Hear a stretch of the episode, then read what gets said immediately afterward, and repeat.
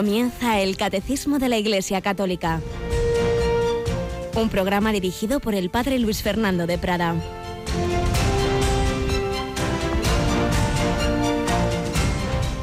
Alabados sean Jesús, María y José.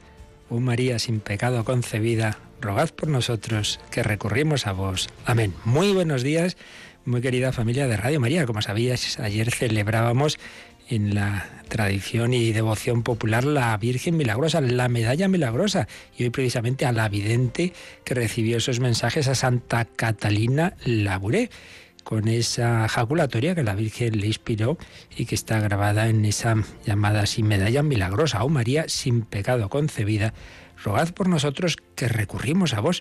Una medalla que obviamente no es un amuleto, es un signo de protección de María, de querer llevar su nombre, su, su mirada, su vivir bajo su manto, pero sobre todo de querernos parecer a ella.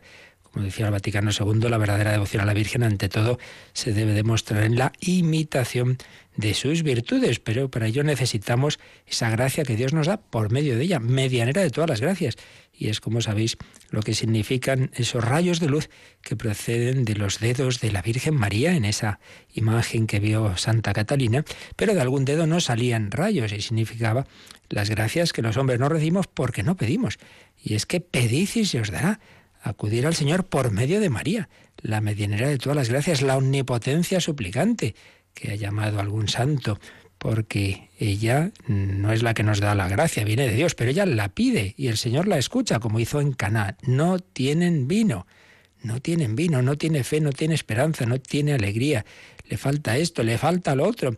Le dice la Virgen al Señor respecto a ti y a mí. Y recibimos gracias que quizá no agradecemos a la Virgen María porque ella ha intercedido.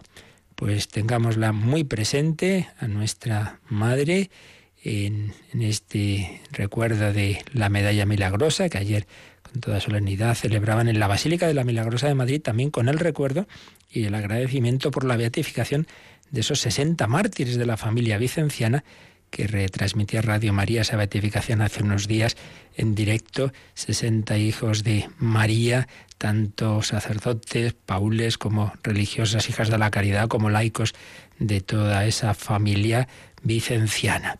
Bueno, tenemos con nosotros a Yolanda Gómez. Buenos días, Yoli. Muy buenos días, padre. Que fielmente nos va informando en los informativos de, ese viaje del Santo Padre a un sitio así un poquito lejos, ¿verdad? Sí, a Myanmar, o bueno, conocida como la antigua Birmania. Y luego también Bangladesh. Eh, visita estos dos países asiáticos durante toda esta semana. El jueves es cuando, ahora está en Birmania, y el jueves ya partirá a Bangladesh hasta el sábado aproximadamente que es cuando ya volverá a Roma. Y bueno, pues que habéis contado del viaje de ayer, sí. Ayer llegó ya el Santo Padre, pero claro, después de, un viaje así un poco largo, eh, mm. pues descansó y eh, lo que sí tuvo fue una reunión eh, con el jefe del ejército de, de Birmania, el general Min Aung Y, luego, pues bueno, allí hablaron de esa gran responsabilidad de las autoridades de la nación, pues en este momento de, transición que están viviendo. Hoy va a ser un día bastante importante en esta visita del Papa a Birmania, porque va a tener un encuentro con el presidente del país, con Trin Kiau, y con la líder del gobierno Aung San Suu Kyi, Premio Nobel de la Paz. Y bueno, pues está el tema de la minoría musulmana rohingya, y bueno, pues va a ser un día importante diplomáticamente hablando. Eh, hay que recordar que es una visita pastoral, la del Papa, la que realiza allí a, Birmania. Eh, allí en Birmania, para que los oyentes, si todavía no, lo, lo han oído, los católicos son unos 650.000 eh, católicos los que hay en Birmania, es una minoría, pero, pero bueno, están todos muy ilusionados por recibir al Papa y poder estar con él, algo que ocurrirá pues ya seguramente mañana en la Santa Misa que tendrá lugar en Kaikas Sanground y luego también va a tener un encuentro eh, ecuménico, bueno, eh, con el Consejo Supremo de los monjes budistas, un encuentro con los obispos de Myanmar. Mm, el jueves también habrá una misa con los jóvenes. Es un viaje intenso, pero, pero esperemos que dé muchos frutos, como también dijo el Papa a los periodistas en el viaje durante el avión. Pues evidentemente acompañamos este viaje con la oración, que por cierto esa oración que todos los días está presente en Radio Media, pero un día al mes tiene una dimensión muy especial, una dimensión eucarística. Pasado mañana es víspera de primer viernes, Yolanda. Sí, y como solemos hacer aquí en Radio María, pues retransmitiremos el jueves a las 11 de la noche, las 10 en Canarias, la, la hora santa, que si Dios quiere también podrán seguir a través de nuestra página web. Pues ya lo sabéis, pasado mañana, la última hora del día, estaremos ante el Santísimo expuesto y a través de, de las ondas y de la página web podréis incluso ver las imágenes, ver a Jesús en la custodia Qué importante la adoración eucarística, qué importante ponernos ahí ante el Señor para recibir gracias para nosotros y para pedirlas para el mundo entero. Este mundo que tantas veces nos parece realmente dominado por el mal, pero fijaos que en la primera lectura de la misa de hoy aparece ese famoso sueño que tuvo el rey Nabucodonosor, esa estatua de oro, de plata, tal, pero con pies de barro. Y en un momento dado una piedrecita cae sin intervención humana y al caer, rodar, rompe los pies y se hunde toda la, toda la estatua. Pues así son los poderes de este mundo que parecen invencibles, esos imperios, esos totalitarismos, y en cualquier momento caen. Cuando Dios quiere, el mal tiene un límite, decía Juan Pablo II, Dios ha puesto al mal el límite de la misericordia. Hemos celebrado a Jesucristo Rey, no lo olvidemos, el Rey es Él, la victoria está asegurada, pero Él deja que siga todavía las batallas, porque ahí tenemos que irnos curtiendo, ahí en la lucha se va fortaleciendo el alma, no hay victoria sin lucha, Él luchó, Él sufrió, Él murió, sí, pero venció con la resurrección, y si con Él sufrimos, reinaremos con Él, si con Él morimos, viviremos con Él. Esa es nuestra esperanza pues vamos adelante recordando personas que han vivido así, que han sufrido así, que han triunfado así, como los retazos de la vida del padre Walter Fisek, que estamos recordando en la primera sección de nuestro programa, y vamos ya terminando también estos retazos con lo que nos va a contar, lo que vamos a leer en estos días de, de esta semana, si Dios quiere.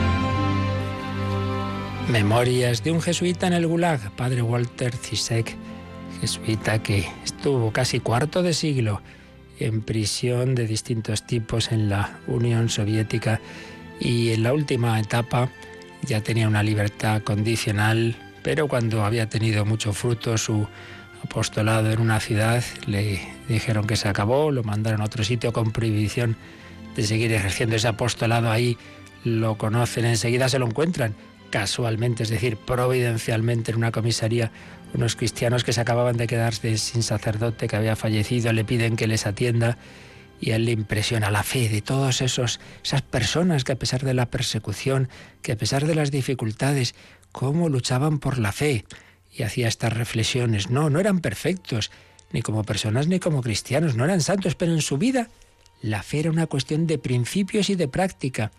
No hablaban de ella, pero se hacía visible en el modo de enfocar los problemas de la vida diaria, en el modo de hablar, en el modo de pensar y reaccionar ante cualquier circunstancia. Era una fe sencilla, directa, infantil, la clase de fe que el Señor elogia explícitamente en el Evangelio. Ni siquiera en Israel he encontrado una fe tan grande, dirá el centurión.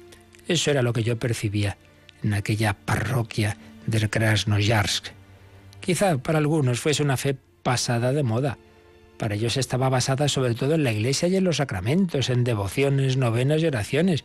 Quizá no, no fuese demasiado elaborada y algunas de sus ideas no hubiesen satisfecho a algún teólogo más puntilloso que yo.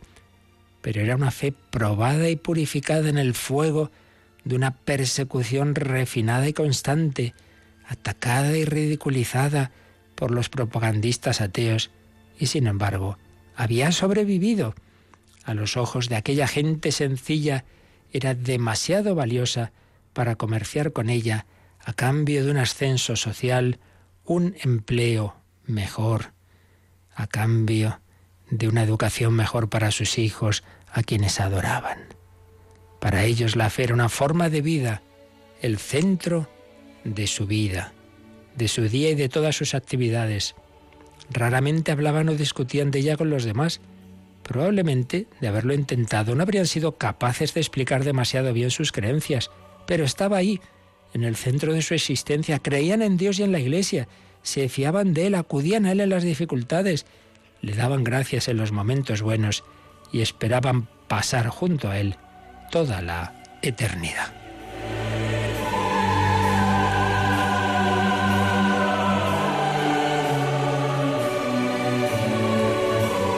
Esa es la fe que todos compartimos, no la hemos merecido, la hemos recibido de Dios como un don gratuito, pero de nosotros depende conservarla o perderla. De nosotros depende cuidarla o no valorarla. Y si empezamos a no valorarla, probablemente la perderemos. Por eso hemos de luchar por ser cada vez más conscientes de ella, por ser celosos de ella y guardarla, igual que los judíos desde el Antiguo Testamento hasta nuestros días han cuidado y continúan guardando con celo la conciencia de ser el pueblo elegido por Dios, igual que aquellos sencillos cristianos de Krasnoyarsk guardaban y practicaban su fe. Debemos hacer de ella el principio tácito que guíe cada una de nuestras acciones, el centro de nuestra existencia y de todo lo que hacemos cada día.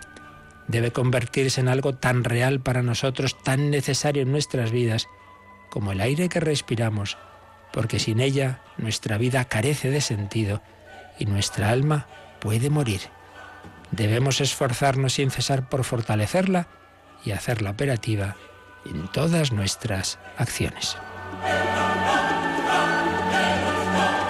Pues sí, esta reflexión sobre la fe que veían aquellos sencillos cristianos que habían vivido, que vivían bajo la persecución, bajo la propaganda atea de la Unión Soviética, es un gran ejemplo para los que vivimos en este occidente en el que no existe esa persecución, que ahora está en otros lugares, en otros países, aunque sí que es verdad que existe ese ambiente adverso. Y por eso es tan importante alimentar la fe, fortalecerla, no darla por supuesto. Hay que alimentarla. Por eso, a continuación, el Padre que hablará de la importancia de la oración, de los sacramentos, de las obras de caridad.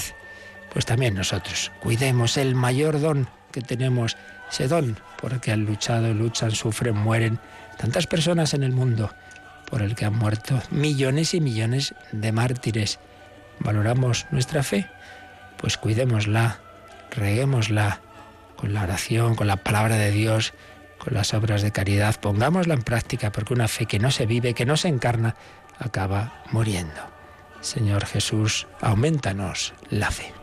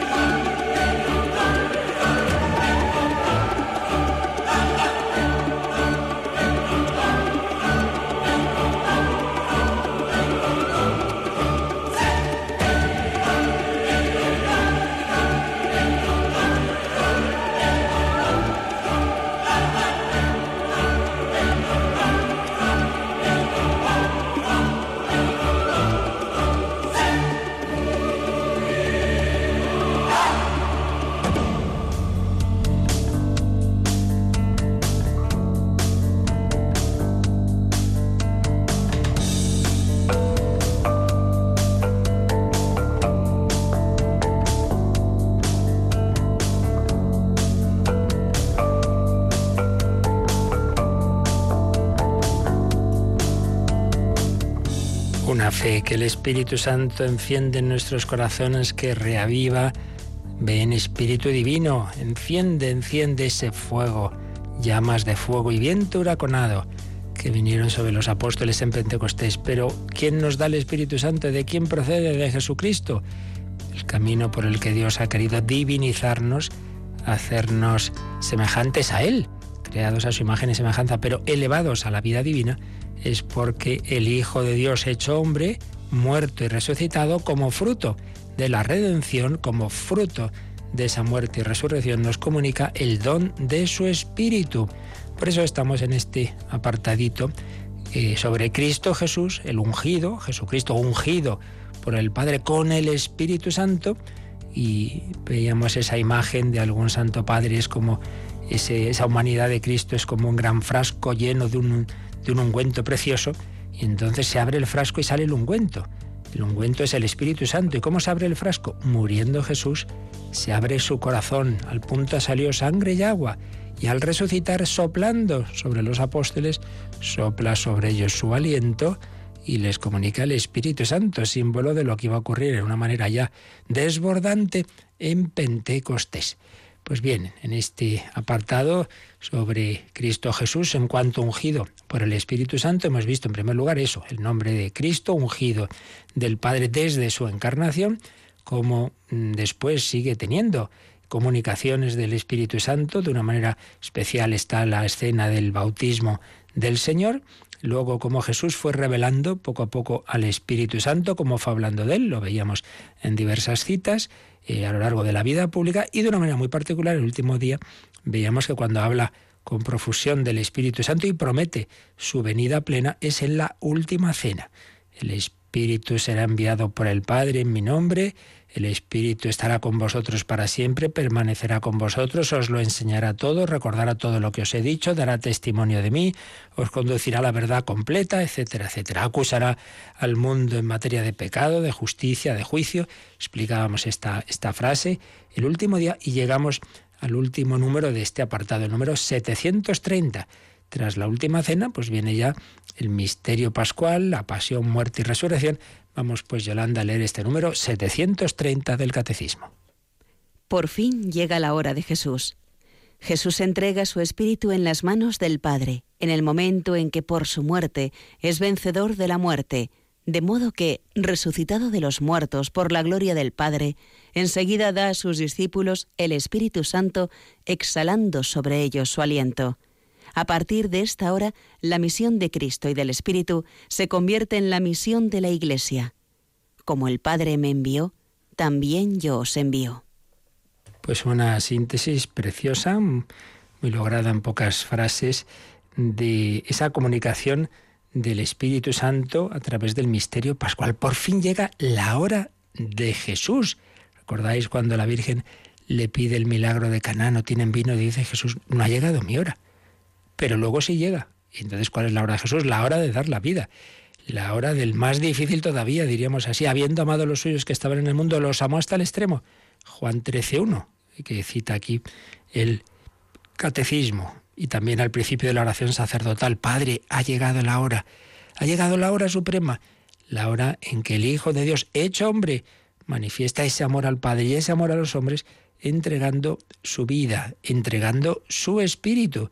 Por eso también cita el catecismo las últimas palabras de, Jesús en la, en la cruz, en, Lucas 23, 46, y, y cómo Jesús muere, y Juan 19, 30, ahora las leemos enseguida, pero que se refieren a ese entregar el Espíritu. Mm, inclinando la cabeza, entregó el Espíritu.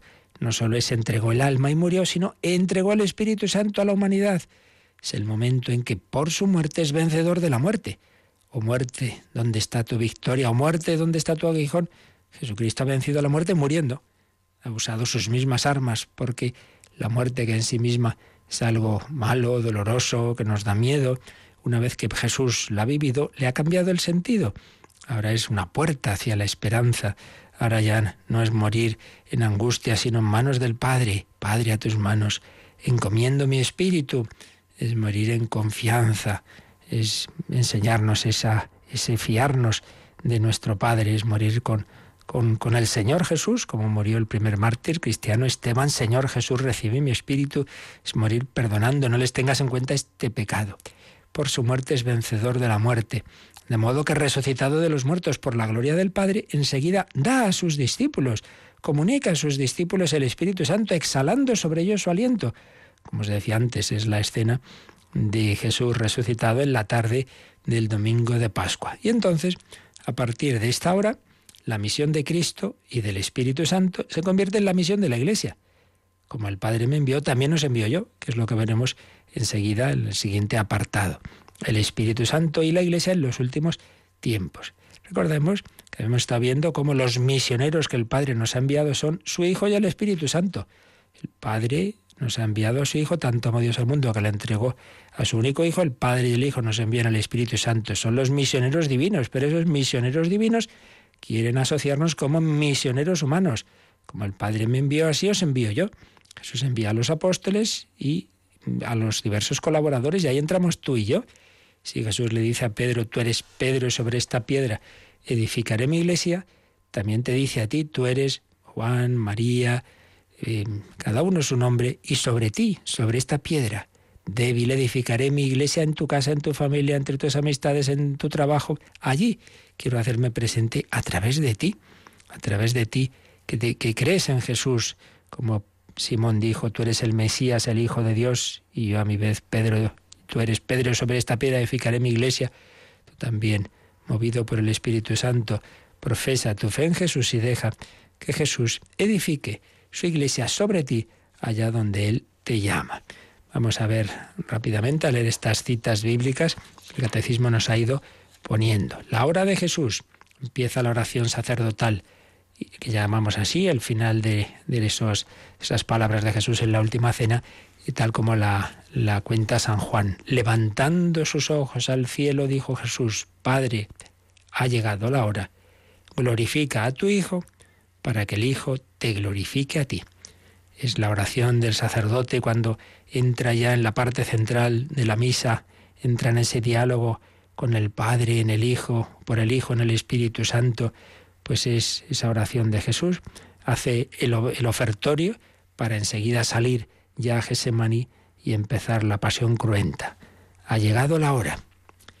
Lucas 23, 46. Dando una gran voz, estamos en el Calvario, Jesús dijo, Padre, a tus manos encomiendo mi espíritu. Y al decir esto expiró.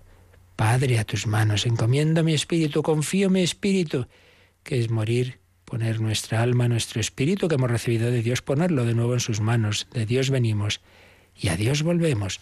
No venimos de la nada ni vamos a la nada como piensa el no creyente. Venimos del amor del Padre y vamos hacia el Padre a tus manos, encomiendo mi espíritu. Jesús nos enseña a morir. Recuerdo haber oído un padre de familia numerosa cristiana, que por cierto uno de sus hijos iba a ser obispo, que reunió a sus hijos en el lecho de muerte y les dijo, hijos, yo he intentado enseñaros a lo largo de la vida cómo debe vivir un cristiano, pues ahora quisiera dejaros el último ejemplo de cómo muere un cristiano.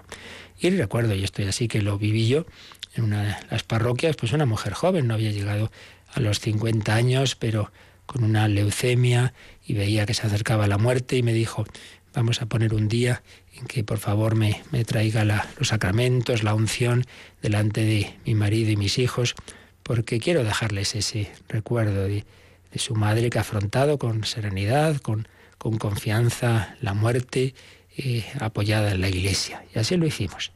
¿Cuántas personas han muerto siguiendo el camino que Jesús nos abrió a tus manos? Encomiendo mi espíritu. Pero Juan 19:30 nos lo dice así, cuando Jesús tomó el vinagre dijo, todo se ha cumplido, ya está todo consumado, consumatum es, y ha hecho todo lo que tenía que hacer, ya está realizada la redención del mundo. El sufrir pasa, el haber sufrido permanece. Terminan los sufrimientos de Jesús inclinando la cabeza, entregó el Espíritu.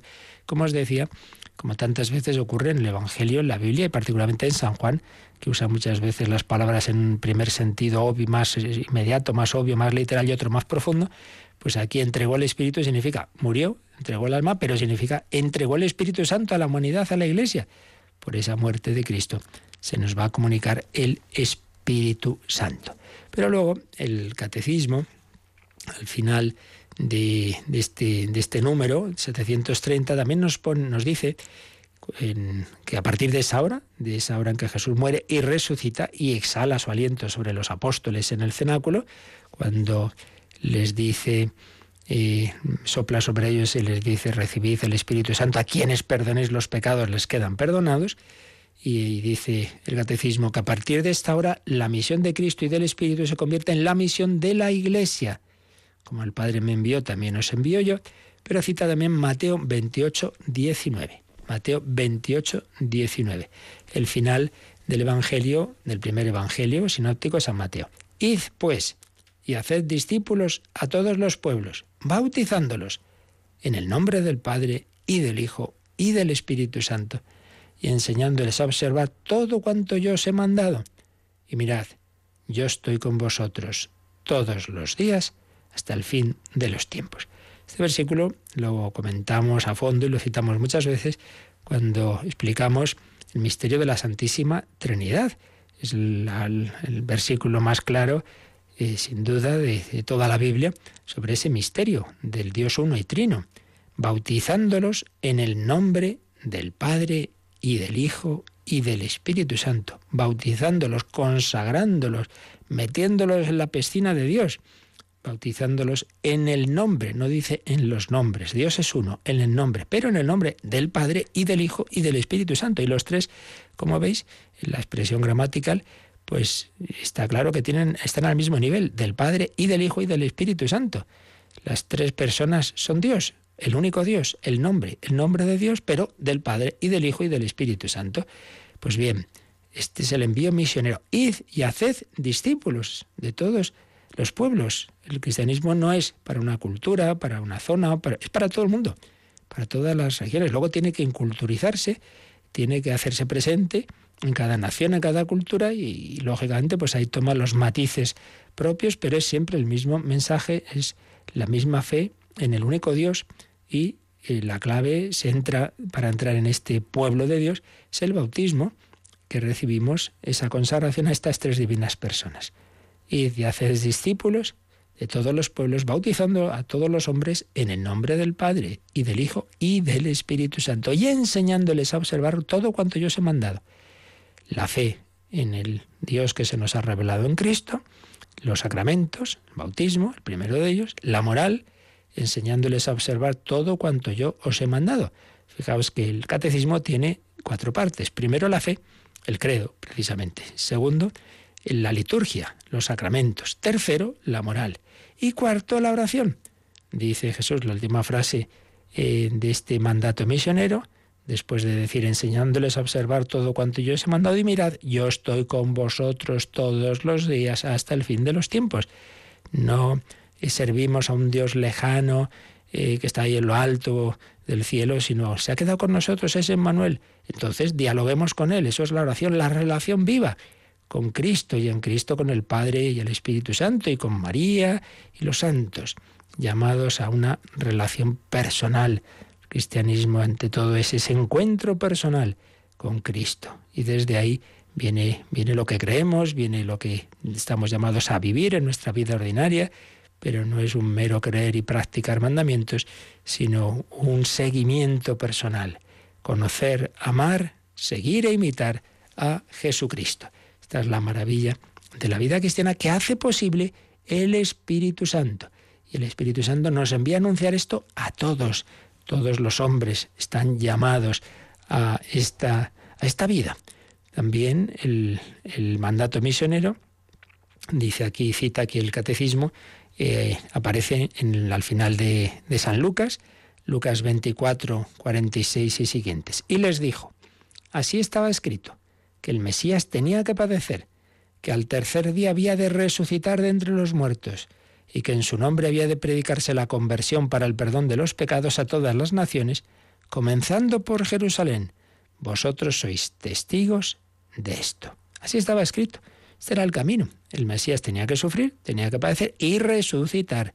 Y en su nombre predicarse la conversión para el perdón de los pecados. como se nos perdona los pecados? Convirtiéndonos, recibiendo el bautismo vosotros sois testigos de esto. Y el mismo San Lucas, que termina así su Evangelio, empieza su otro libro, Los Hechos de los Apóstoles, con la ascensión y antes de la ascensión les dice Jesús a los apóstoles, Hechos, el capítulo 1 de Hechos, versículo 8. Recibiréis la fuerza del Espíritu Santo que vendrá sobre vosotros y seréis testigos míos en Jerusalén y en toda Judea y Samaria y hasta los confines de la tierra. Recibiréis la fuerza del Espíritu Santo, no tengamos miedo. No estoy yo solo, como le dijo el ángel a María, te, tranquila que el Espíritu Santo vendrá sobre ti, vas a concebir por obra del Espíritu Santo, pues tú vas a ser testigo por obra del Espíritu Santo. Recibiréis la fuerza del Espíritu Santo que vendrá sobre vosotros y seréis testigos míos. Dar testimonio de Cristo. No hace falta que eches un discurso maravilloso. Sé testigo, cuenta lo que ha pasado en tu vida, cuenta cómo vives con Jesús. Seréis testigos míos en Jerusalén, toda Judea, Samaria y hasta los confines de la tierra, aquí, en España o en Myanmar o en América, en todo el mundo. La Iglesia está enviada al mundo entero porque el Padre nos ha enviado a su Hijo, el Hijo y el Padre nos ha enviado al Espíritu Santo y nos envían las tres divinas personas al mundo entero. Este número 730 nos dice que echemos un ojo también al 850, donde también se nos habla de este mandato misionero. Pues vamos a terminar este apartado que estamos comentando, leyendo en efecto este, este número marginal, Yolanda, el 850. El origen y la finalidad de la misión. El mandato misionero del Señor tiene su fuente última en el amor eterno de la Santísima Trinidad. La Iglesia peregrinante es, por su propia naturaleza, misionera, puesto que tiene su origen en la misión del Hijo y la misión del Espíritu Santo, según el plan de Dios Padre. El fin último de la misión no es otro que hacer participar a los hombres en la comunión que existe entre el Padre y el Hijo en su espíritu de amor. Bueno, pues una maravilla.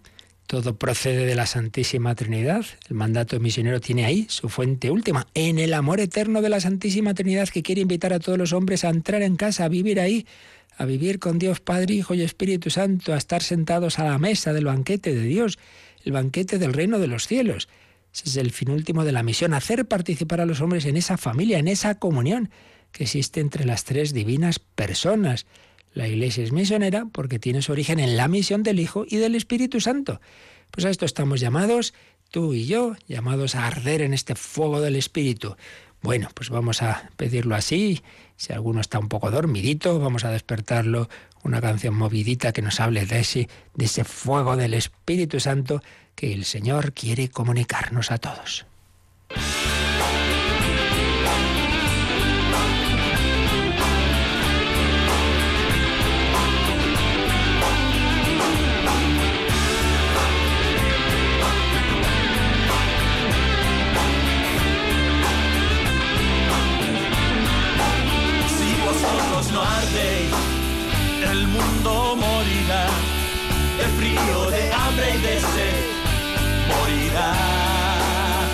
Vosotros no ardéis, el mundo morirá de frío, de hambre y de sed, morirá. Vosotros sois la luz del mundo, que hacéis cristianos que no alumbráis. No se enciende una luz para luego ponerla bajo el celemín vosotros no hacéis, el mundo morirá de frío, de hambre y de sed. Morirá si vosotros no ardéis, el mundo morirá de frío, de hambre y de sed. Morirá.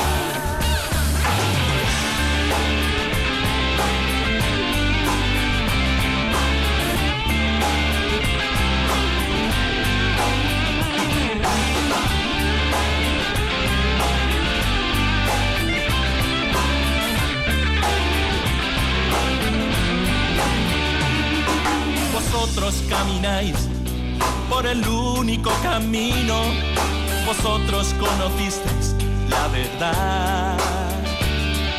Vosotros que bebéis del agua de la vida, que hacéis cristianos que no alumbráis.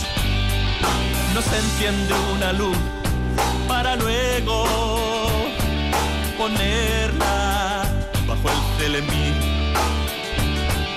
no se enciende una luz para luego ponerla bajo el telemín.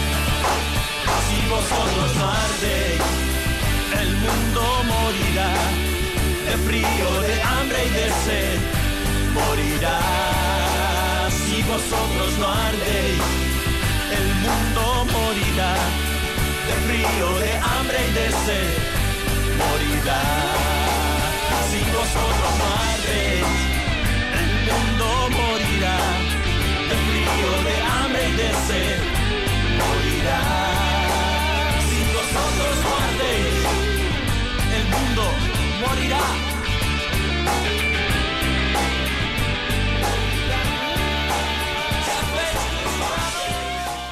Están escuchando el Catecismo de la Iglesia Católica con el Padre Luis Fernando de Prada.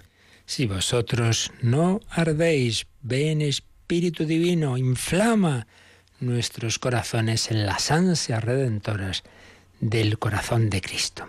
Pues antes de dejar este apartado sobre la relación entre Jesucristo y el Espíritu Santo, vamos a, leer, resumir y comentar un pelín unas cuantas líneas de en que Monseñor Rico Pavés habla de este tema en su Cristología, Cristología y Soteriología, una reciente obra, una síntesis magnífica del misterio de Cristo.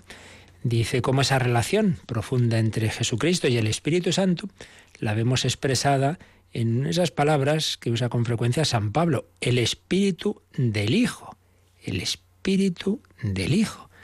Dice que así como eh, Cristo tiene esa, esa connotación neumatológica, Cristo no se entiende sin el Espíritu Santo, pues tampoco se entiende al Espíritu Santo sin Cristo, Espíritu de Cristo, Espíritu de Cristo, mutua relación entre Jesucristo y el Espíritu Santo, una relación que hemos ido viendo en estas catequesis que empieza, estamos hablando de Cristo ya en cuanto hombre, pues obviamente empieza en la concepción virginal de Cristo, como es concebido en el seno de María por obra del Espíritu Espíritu Santo, el que como Dios era Hijo eterno de Dios desde siempre, ahora se hace hombre por obra del Espíritu Santo. ¿Cómo se manifiesta ese misterio de la Santísima Trinidad en el bautismo en el Jordán? Esa venida del Espíritu sobre Jesús, el símbolo de la paloma, es eh, calificada como unción. Cristo está ungido, así como se ungía con aceite sagrado a los sacerdotes, a los reyes, a veces a los profetas, el Mesías verdadero significa eso ungido, es ungido no por aceite, sino por el Espíritu Santo, que no es simplemente una fuerza que se apodera de Jesús, sino ese principio interno en virtud del cual lleva a cabo su obra. Toda la existencia terrena de Jesús y particularmente su vida pública, desde ese bautismo en el Jordán hasta su muerte en la cruz, se ha realizado bajo el signo de ese estar movido por el Espíritu Divino. Fijaos cómo en la vida pública Jesús es contemplado como quien está dando. El Espíritu Santo está presente en él, actúa eh, a través de esas obras maravillosas, de los milagros, de su predicación, y está destinado a ser derramado sobre toda la iglesia. Jesús lo recibe como cabeza de la iglesia y de la humanidad toda es el Mesías, el Hijo de Dios hecho hombre, es cabeza de la humanidad. Entonces Él está lleno del Espíritu que nos quiere comunicar, va a ser como la sangre que va a mover a todo el cuerpo místico.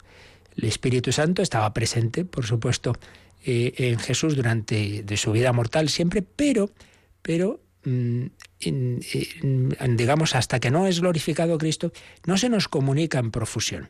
La efusión del Espíritu Santo, como hemos visto hoy, es la consecuencia del misterio pascual, de la pasión, muerte y resurrección. Cuando comunica ya en plenitud Jesús el Espíritu Santo? Cuando ha resucitado. Sopla sobre los apóstoles, veíamos el aliento, y les dice, recibid el Espíritu Santo, a quienes perdonéis los pecados les quedan perdonados. Fruto de la redención es el perdón de los pecados, que una primera actuación sacramental se da en el bautismo, pero no olvidemos de que luego se renueva el bautismo en este sentido en la confesión, en la penitencia, que es como un segundo bautismo que se puede repetir todas las veces que haga falta, así como en cambio el bautismo solo se recibe una vez. Todo eso es fruto de la comunicación del Espíritu Santo, que es fruto de la redención de Cristo. A partir de la resurrección de Jesús, la neumatología, es decir, todo lo que se refiere al Espíritu Santo, depende de la cristología, porque ahora ya el Espíritu Santo es el don de Jesús resucitado. Por eso, cuando nuestro mundo busca espiritualidad, espiritualidad muy bien, pero ¿dónde buscas la espiritualidad? ¿Debajo de un árbol adorando las piedras? Pues no, no va por ahí la cosa. Acércate a Jesucristo, acércate a un sagrario, te aseguro que funciona eso mucho más que buscar no sé qué extrañas espiritualidades en fusión con la madre tierra y tonterías semejantes. Vayamos a la fuente de la comunicación del Espíritu Santo, que es el corazón de Cristo. Para el hombre Jesús de Nazaret, la resurrección supone su perfecta unión con el Padre, añade Monseñor Rico Pavés, la plena posesión del estatus de Hijo de Dios. Entendamos esto. Por supuesto, desde su concepción esa humanidad de Cristo es la del Hijo de Dios, sí, pero es verdad que no se nota, no, digamos, aparentemente es un hombre más, pero con la resurrección, dices, la plenitud de la encarnación misma, porque ahí es donde ya vemos plenamente esa unidad de Jesús con el Padre, pues ese, ese cuerpo ya es, se ve que es el cuerpo de Dios. Por eso en cuanto, en cuanto lo ve Santo Tomás cae ante él, Señor mío y Dios mío, ya no hay duda. Es Jesucristo, Dios verdadero. Ahí ya no hay duda, esa unión de esa humanidad ya gloriosa, que no está sujeta a los límites que estaba sujeta antes durante su vida terrena. Esa humanidad de Cristo está totalmente poseída por el Espíritu Santo, que por ello es Espíritu de Cristo y Cristo a su vez está movido por ese Espíritu. Jesús posee ahora como propia la fuerza divina del Espíritu y en cuanto hombre glorificado, que está a la derecha del Padre, nos la comunica. Por eso, de ese corazón de Cristo viene la comunicación del Espíritu Santo. Cuando yo reciba la comunión, la confesión, el bautismo o cualquier otra comunicación del Espíritu Santo, me viene de Jesucristo resucitado y vivo, que está a la derecha del Padre intercediendo por nosotros. Por eso señala Rico Pavés, no hay economía de la salvación que no pase a través de la humanidad de Cristo de la encarnación. No, no busquemos a Dios al margen de Cristo. Pero hombre, si Dios lo ha hecho así, no seamos más listos que Dios. No, yo encuentro a Dios a mi aire. Pues hijo, fíjate más del Señor. Yo soy el camino, la verdad y la vida. El Señor sabe cuál es el camino para unirnos con Él. Y es ese, Cristo. Es el gran descubrimiento de Teresa de Jesús cuando le decían algunos, bueno, esto es para los principiantes, luego ya no hace falta Jesús, tú únete con la Santísima Trinidad, ahí en tu alma, y se quedaba desconcertada y luego dirá, madre mía, qué error, ¿cómo me pudieron decir esto? Pero si Jesús es todo nuestro bien, si no hay nadie que llegue a, la Santísima Trinidad sin Jesús, y anda que no llegó, anda que no tuvo comunicaciones místicas, pero a través de esa humanidad de Jesús, el Hijo de Dios se ha hecho ese niño, Jesús que nace en Belén, ese jovencito que, que está ahí jugando en, en, Nazaret, que está trabajando en el taller de Nazaret, ese hombre que predica, que hace milagros, y ese Jesús que sufre la pasión, que muere en la cruz y que resucita. Jesús resucitado puede comunicar la vida divina que, que, que Él mismo tiene en cuanto, en cuanto la ha recibido y, y ahora nos la quiere dar. Jesús resucitado, uno con el Padre, unido al Padre totalmente, es la fuente original del Espíritu Santo para los hombres. Y por eso el gran padre de la Iglesia, mártir San Ireneo de León, hablaba de la comunicación de Cristo, es decir, el Espíritu Santo, que nos da Jesús, el Espíritu Santo. Recordad cuando el Señor habla de la oración y dice, si vosotros que sois malos sabéis dar cosas buenas a vuestros hijos, ¿cuánto más el Padre Celestial dará el Espíritu Santo a los que piden, a los que rezan? A todos los que rezamos bien, que es lo que realmente nos quiere dar el Señor. El Espíritu Santo, que es la síntesis de todos los bienes, todos los bienes divinos son, pues eso, Dios mismo, Dios que se nos comunica. Y la comunicación de Dios es el Hijo y el Espíritu Santo. El Padre se nos revela en el Hijo y en el Espíritu. Bueno, pues con esto hemos terminado este apartado que era el Espíritu de Cristo en la plenitud de los tiempos. Recordemos que estamos eh, hablando de la tercera parte del credo, la parte del Espíritu Santo y las obras del Espíritu Santo. Y en este apartado, creo en el Espíritu Santo, hemos visto primero la misión conjunta del Hijo y del Espíritu. Son los misioneros del Padre que han actuado en unión. Después vimos el nombre, apelativos y símbolos del Espíritu Santo. El nombre, Espíritu Santo, apelativos, paráclito, abogado, consolador. Los símbolos, el agua, la unción, el fuego, la nube, la luz, el sello, la mano, el dedo, la paloma.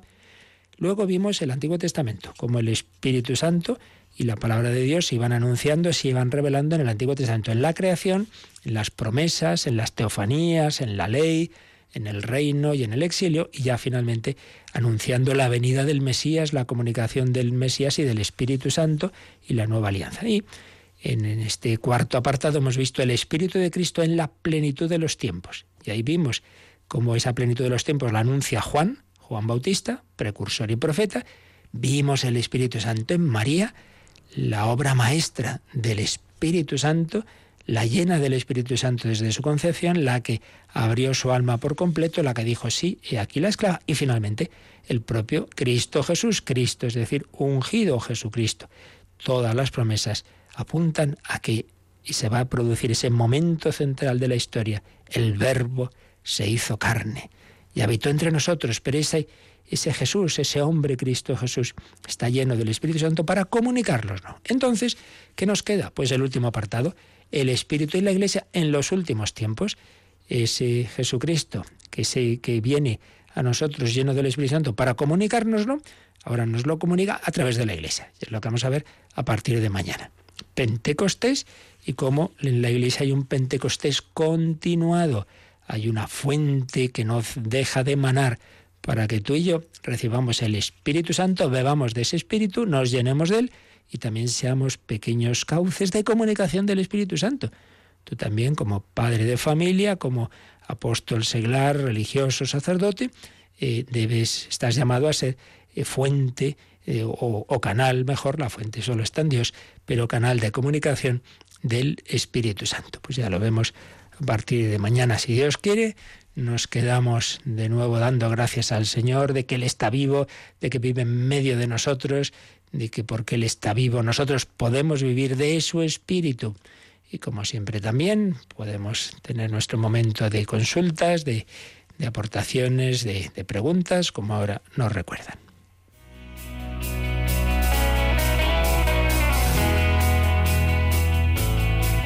Participa en el programa con tus preguntas y dudas. Llama al 91 005 9419. 91 005 9419. También puedes escribir un mail a catecismo arroba. Catecismo arroba.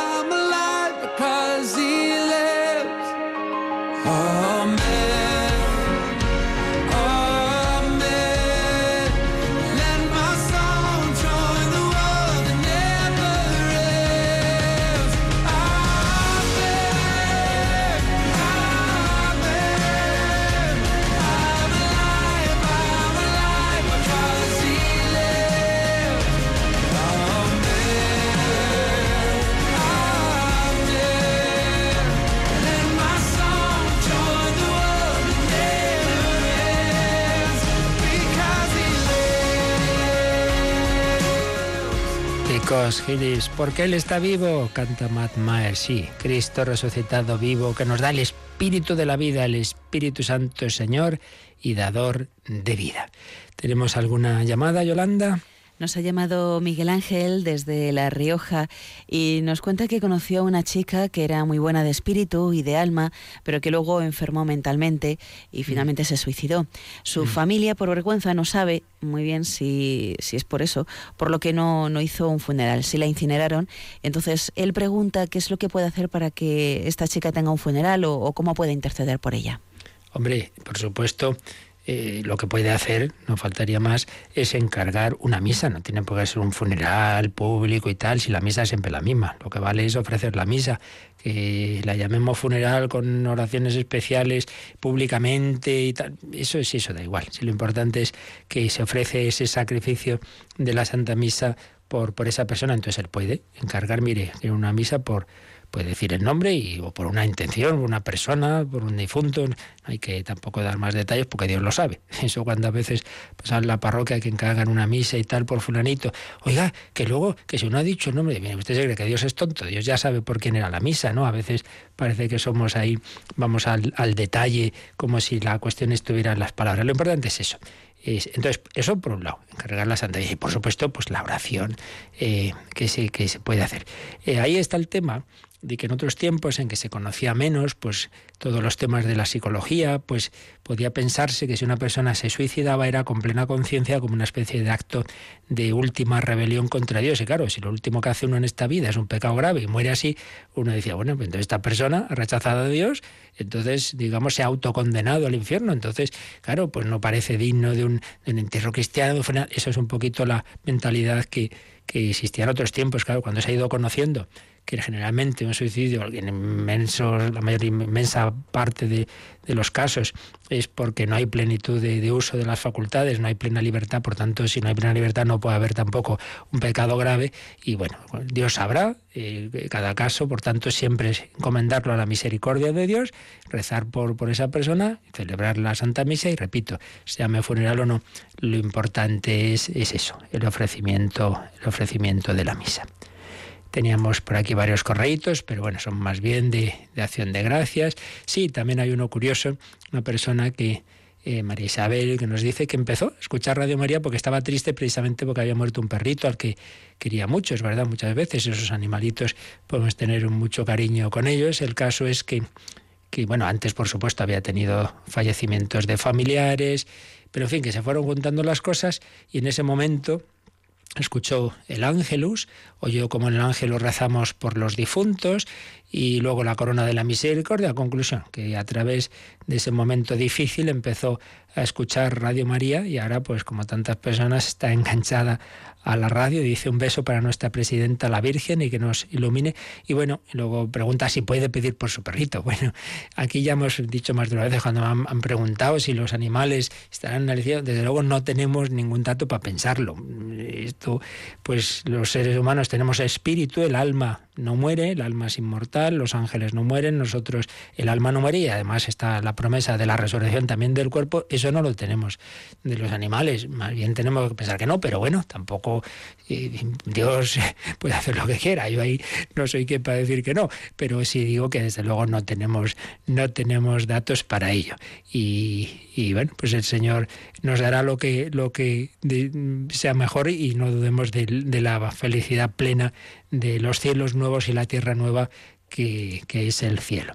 También nos escribe eh, Begoña, eh, por ejemplo, eh, da, gracias, bueno, pues de todo lo que significa la, comunicación de Cristo, particularmente de, la Sagrada Comunión, cómo estamos hechos para vivir en el, en el cielo, mm, de esas llagas de Cristo que lleva en su cuerpo resucitado. Y no quiero perder, no quiero perder, dice, eh, la memoria de cada comunión. En la eternidad desearía recordar cada día que recibía el Señor en la Eucaristía.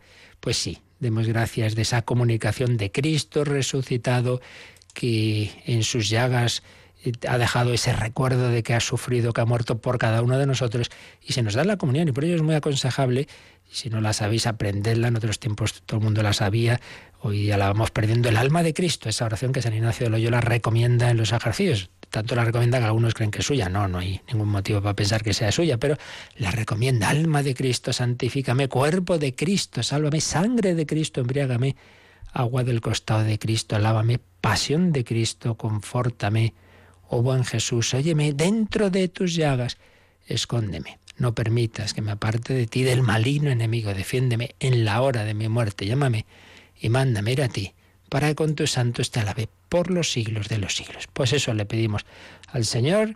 Os agradecemos vuestra compañía en esta hora matinal, a Yolanda Gómez su ayuda y pedimos a la Santísima Trinidad en cuyo nombre estamos bautizados su bendición, la bendición de Dios Todopoderoso, Padre, Hijo y Espíritu Santo, descienda sobre vosotros. Alabado sea Jesucristo.